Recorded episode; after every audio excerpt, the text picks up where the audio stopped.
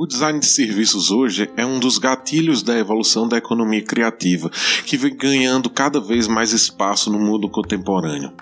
Esse é um assunto de extremo valor que ainda vai evoluir e impactar o mercado muito mais do que se pode imaginar. Mas o que é design de serviços? Por que ele também deve ser projetado? É o que veremos no episódio de hoje do Pílulas de Design.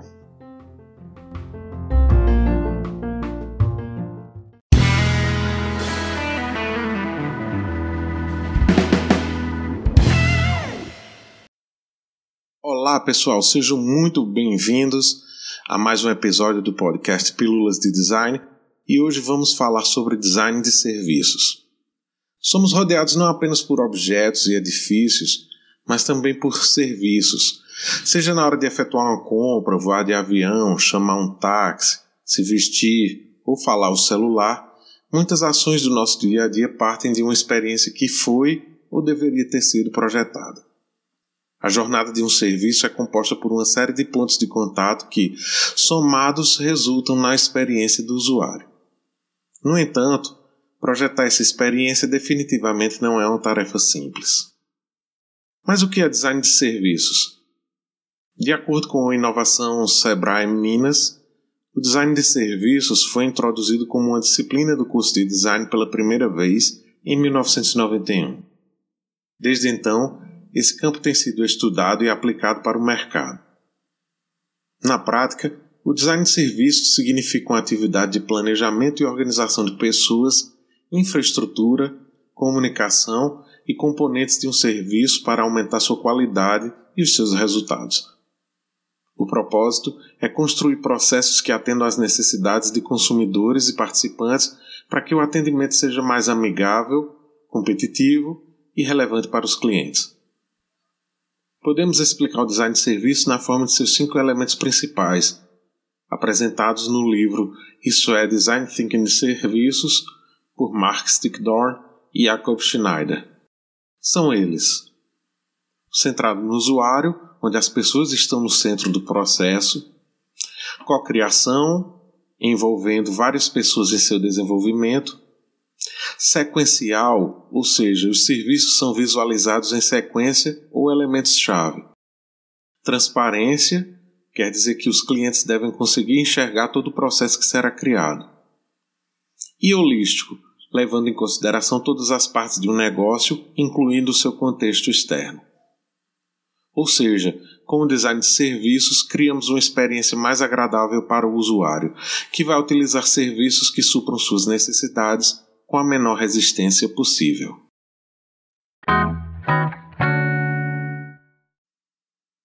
Usando como referência o site MJV Innovation, a primeira coisa que se deve entender para aplicar o design de serviços é que conceitualmente serviços e produtos não são a mesma coisa. Produtos são tangíveis, você vê, você consegue tocar nele, definir seus limites físicos. Já o serviço não, ele é intangível, é uma solução oferecida para uma demanda existente. Imagine um aparelho de celular. O telefone é um produto, mas a telefonia em si é um serviço. Quando o consumidor vai a uma loja à procura de um novo aparelho, ele pode tocá-lo e testar suas funcionalidades antes da compra. Já o serviço de telefonia não, pois ele não é palpável. Os funcionários da empresa poderão apresentar as opções de pacotes de serviços disponíveis e o consumidor avaliará qual se encaixa na sua necessidade. Porém, não há como avaliar a qualidade do serviço em si antes de contratá-lo. Serviços são intermediados por pessoas e esse contato está sujeito a inúmeras variações que a empresa fornecedora precisa analisar e gerenciar. O aparelho de celular é um bom exemplo de como serviços são materializados através de produtos. Quando falamos em serviços, estamos falando de desempenho. O valor do serviço em si está em sua boa execução. Por isso, o trabalho das empresas é fazer com que o planejamento por trás do serviço chegue de forma eficiente ao usuário.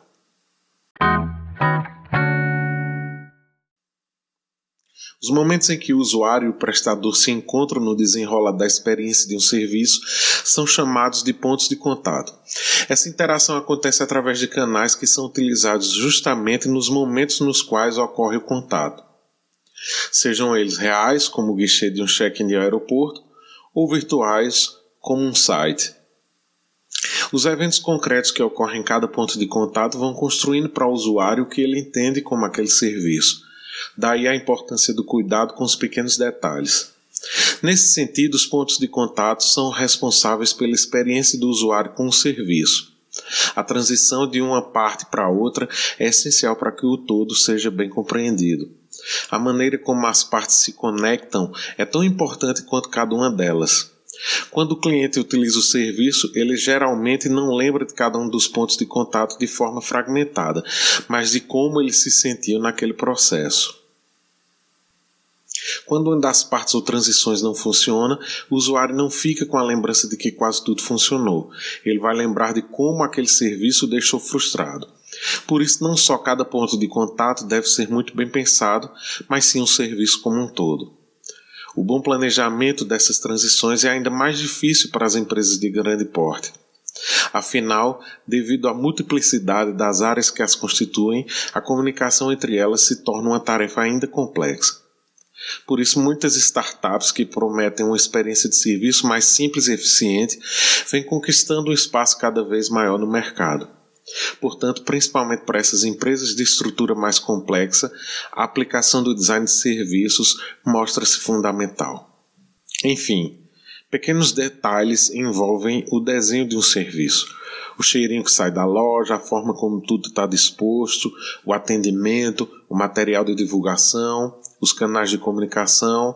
Pois é, então já sabe que projetar serviço não é uma tarefa simples, mas é incrível.